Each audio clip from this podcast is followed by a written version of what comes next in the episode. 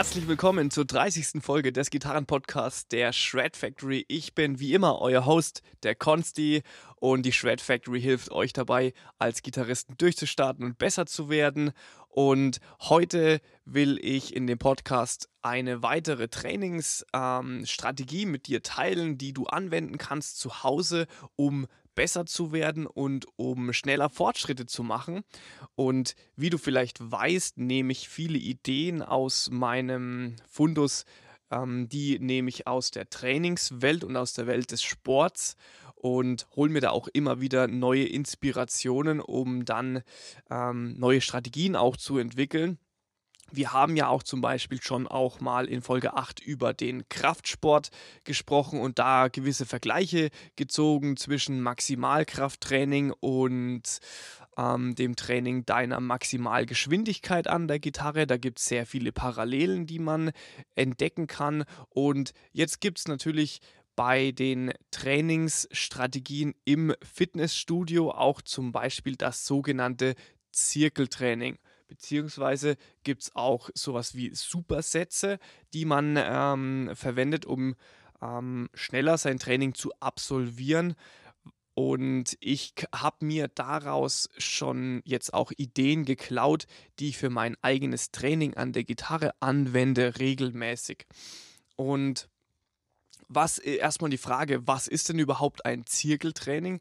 Zirkeltraining ist ganz einfach im Sport, dass du meinetwegen gehst du ins Fitnessstudio und sagst, du willst heute Ganzkörpertraining machen und willst nicht so lange Zeit im ähm, im Gym verbringen, hast nicht irgendwie zwei, drei Stunden Zeit, sondern willst ein schnelles Workout absolvieren, dann kannst du sagen, ich suche mir eine Übung für, die, für den Rücken raus, ich suche mir eine Übung für die Beine raus und ich suche mir beispielsweise eine Übung für die Brust raus und dann macht man diese drei Übungen in einer Folge hintereinander und ähm, hat währenddessen praktisch die Satzpausen zwischen den Übungen sind die Zeit, die man damit verbringt, mit den anderen Übungen sich auseinanderzusetzen. Bedeutet, wenn du dann zum Beispiel im Gym bist und diesen beispielsweise den Dreierzirkel hier machst mit drei verschiedenen Übungen für Rücken, Brust und Beine, dann haben deine Beine meinetwegen Zeit, sich zu regenerieren, während du die, den Rücken trainierst und andersrum. Und das macht natürlich das Training sehr effizient. Man äh, braucht nicht so viele Pausen zwischen den Übungen und kommt relativ schnell voran. Ein anderes Beispiel sind sogenannte Supersätze, die man oftmals auch am Ende des Trainings einbaut, um zum Beispiel Bizeps und Trizeps zu trainieren. Dabei wechselt man nur zwei Übungen miteinander ab und hat dann wie beim Zirkeltraining auch während der einen Übung eben die Zeit für die andere zu regenerieren. Und worauf will ich jetzt da hinaus, was das Thema Gitarre lernen angeht? Beim Gitarrespielen ist es auch oft so, dass man ähm, wie beim Krafttraining auch gewiss, einen gewissen Punkt erreicht, wo es nicht weitergeht und man vielleicht eigentlich eine Pause benötigt, um dann weiter üben zu können. Heißt beispielsweise, du arbeitest an deiner Picking-Technik und willst da an der Ausdauer arbeiten, meinetwegen, dass du auf 180 BPM Sechzehntel kontinuierlich und sauber durchspielen kannst, dann kannst du das natürlich nicht eine Stunde lang machen, weil dann fällt dir irgendwann die Picking-Hand ab. Aber was du zum Beispiel machen kannst, ist äh, eine Endurance-Übung für die rechte Hand abzuwechseln mit einer Legato-Übung für die linke Hand. Und dann trainierst du zwei verschiedene Techniken abwechselnd und wirst jeweils in, in beiden Techniken dann auch wirklich besser. Wo kann man das jetzt anwenden? Ich persönlich habe momentan zum Beispiel eine Routine für mich selbst entwickelt, ähm, die ich bei jeder Übungssession mache, dauert so ungefähr eine halbe bis eine Dreiviertelstunde. Und da, um das Warm-up für diese Routine zu machen, habe ich auch mir so einen Zirkel überlegt. Ich fange mit einer Picking-Übung an. Ich versuche auf, auf einer hohen Geschwindigkeit ein bis zwei Minuten lang einfach eine Seite schnell anzuschlagen, um meine Hand aufzuwärmen. Das heißt, wenn ich noch gar nicht gespielt habe, das ist jetzt mein Warm-up, ein, zwei Minuten äh, Picken auf einer Seite, dann spiele ich eine Skala mit Alternate Picking hoch und runter. Das ist dann praktisch Übung 2. Hier ähm, habe ich meine Two-Hand-Synchronization, die ich da übe und das Picking gleichzeitig. Und dann als drittes mache ich noch eine Legato-Übung und alles dann immer ein bis zwei Minuten kontinuierlich durchgehend. Und dann geht es von vorne los. Und das Ganze mache ich dann in zwei bis drei Zirkeln heißt jede Übung zwei bis drei oder teilweise viermal, je nachdem, wie viel Zeit ich habe. Und dann habe ich genau diesen Effekt erreicht, von dem ich vorher gesprochen habe, dass du während der einen Übung für die andere ähm, regenerierst. Weil bei einer Legato-Übung, Legato heißt Hammer-Ons und Pull-Offs für die Greifhand, da ist vor allem die Fretting-Hand gefragt und die Picking-Hand eher weniger beansprucht. Während du Legato übst, kann die Picking-Hand sehr gut regenerieren und danach kannst du auch wieder voll einsteigen in die Picking-Übung. Was mir auch sehr oft bei mir selbst aufgefallen ist, ist, dass wenn man ähm, etwas übt und da zu sehr nur auf das eine eingeht, heißt, ich mache jetzt meinetwegen eine halbe, dreiviertel Stunde lang nur Legato-Übungen, dann fällt das einem vielleicht schwer, weil man sehr schnell ähm, an, die, an die Grenze kommt und keine Power mehr hat. Und da macht es dann wirklich Sinn, auch Pausen einzubauen. Aber diese Pausen kann man dann natürlich auch effizient nutzen. Oder man gestaltet sich gewisse Routinen, die man abfährt und ähm, arbeitet in, in eben so einem Zirkeltraining.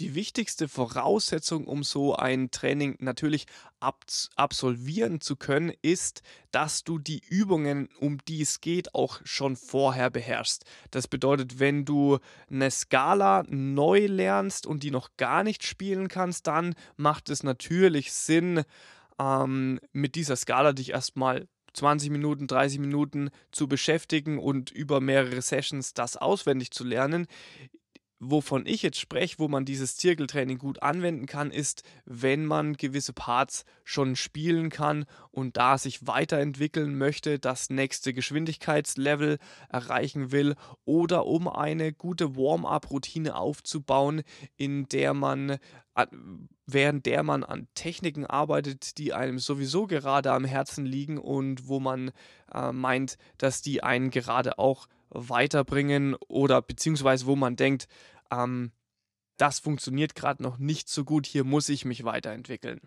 Also das Thema Warm-up ist sehr geeignet dafür, aber was zum Beispiel auch gut geeignet ist, wenn du beispielsweise gerade an einem Solo dran bist und in den letzten zwei Folgen haben wir auch schon über isolierte Übungen und die Vorgehensweise gesprochen, wie man ein Solo lernen kann, dann macht es zum Beispiel auch Sinn, da zwei verschiedene Passagen oder kleine Licks zu nehmen, die du, die dir schwer fallen und die dann jeweils abwechselnd zu üben, weil da auch unterschiedliche Techniken vorkommen.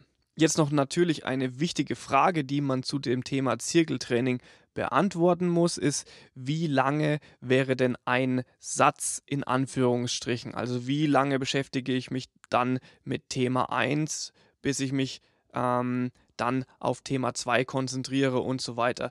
Bei mir fürs Warm-up sind wirklich ein bis zwei Minuten völlig ausreichend. Da geht es echt darum, um die Hände in Einklang zu bringen. Bei ähm, Solos oder ähnlichen Themen kann es auch sein, dass man mal zwei, drei, vier Minuten an einem Thema arbeitet und sich dann durchwechselt. Und das ist natürlich auch sehr individuell und kommt auch ganz drauf an, woran du arbeitest. Bei technischen Sachen denke ich, sind ein bis zwei Minuten ziemlich gut, aber dafür ist auch wirklich erforderlich, dass du das Gespielte auf jeden Fall schon gut beherrschst. Es gibt aber eine Thematik, wo ich auf jeden Fall davon abraten würde, in einem Zirkeltraining zu arbeiten und das ist, wenn es um das Thema Maximalgeschwindigkeit geht. Wenn du wirklich an der Maximalgeschwindigkeit arbeitest, dann solltest du ich spreche jetzt von einem Part, der nur ein paar Töne lang geht, vielleicht acht Töne oder zwölf Töne, ein, zwei Takte, dann solltest du wirklich an diesem Part isoliert arbeiten und wirklich gezielt darauf eingehen, weil wenn du zwischendrin eine Pause machst und gerade die Geschwindigkeit aufbaust, dann ist es wieder schwierig in der äh, hohen Geschwindigkeit weiterzubauen. Das heißt, wenn du ähm, ein isoliertes Training machst, wo du wirklich an deine Grenzen gelangst, dann macht es Sinn, nur ausschließlich das zu trainieren und da die Nadel wirklich hochzuschrauben, bis nichts mehr geht und dann dich wieder auf andere ähm, Trainings- oder Aspekte deiner Übungsphase zu konzentrieren. Was ich auch nie behaupte, ist, dass es die eine Strategie zum Erlernen der Gitarre gibt, sondern dass es eigentlich immer eine Kombination verschiedener Techniken, verschiedener Vorgehensweisen und verschiedener Strategien ist, die dich ans Ziel bringen und wenn du aber ein gutes Warm-up aufbauen willst, dann ist ein Zirkeltraining sehr hilfreich. Aber auch wenn du verschiedene Aspekte von einem Solo oder auch von, von einem Song oder von Riffs angehen willst, dann kann man durchaus auf die Art und Weise spielen, weil das hilft einem auch ähm, eine gewisse Abwechslung in die Übung reinzubringen, damit es nicht so langweilig ist und auch um gewisse Routinen aufzubauen, die einen effizienter voranbringen. Also nochmal zusammengefasst, aus der Welt des Trainings und der Fitness kann man sehr viel ableiten, kann man sich sehr viele Ideen holen. Eine Idee ist beispielsweise das sogenannte Zirkeltraining oder Supersätze, heißt man wechselt verschiedene Übungen ab, die unterschiedliche Aspekte deiner Technik hervorheben, beispielsweise Picking und Fretting Hand. Das ist das Einfachste, aber man kann das natürlich auch ähm, sehr, sehr vielfältig einsetzen. Man kann beispielsweise auch ähm, Griffbrett-Theorie äh, Sachen einbauen, wo man die Noten findet und dann Technik oder ähm, Skalen spielen, auswendig lernen, ähm, Songs lernen, Strumming. Es ist völlig egal, du kannst dir aussuchen, was auch immer. Und mit dieser Methode bleibt eben dein Training auch abwechslungsreich und cool. Gut, ich hoffe, das war heute interessant für dich und du hast dadurch vielleicht einen guten Ansatz bekommen, um das selbst bei dir auch mal anzuwenden im Training bzw. an der Gitarre. Wenn du da Hilfe brauchst und jemanden an deiner Seite haben möchtest, der dir da auch gewisse Routinen zeigt und noch im Detail noch mehr ins Detail geht mit dir, damit du da auch wirklich das Beste aus deiner Zeit rausholst, dann ist die Shred Factory natürlich für dich der perfekte Ort, weil bei meinen Schülern, da schaue ich schon wirklich drauf, dass die alles richtig machen, wenn sie zu Hause üben, damit sie auch wirklich schnell vorankommen. Ich freue mich schon auf die nächste Folge, hoffe, dir hat es getaugt und wünsche dir eine gute Zeit. Bis zum nächsten Mal. Let's rock und let's shred, der Consti von der Shred Factory.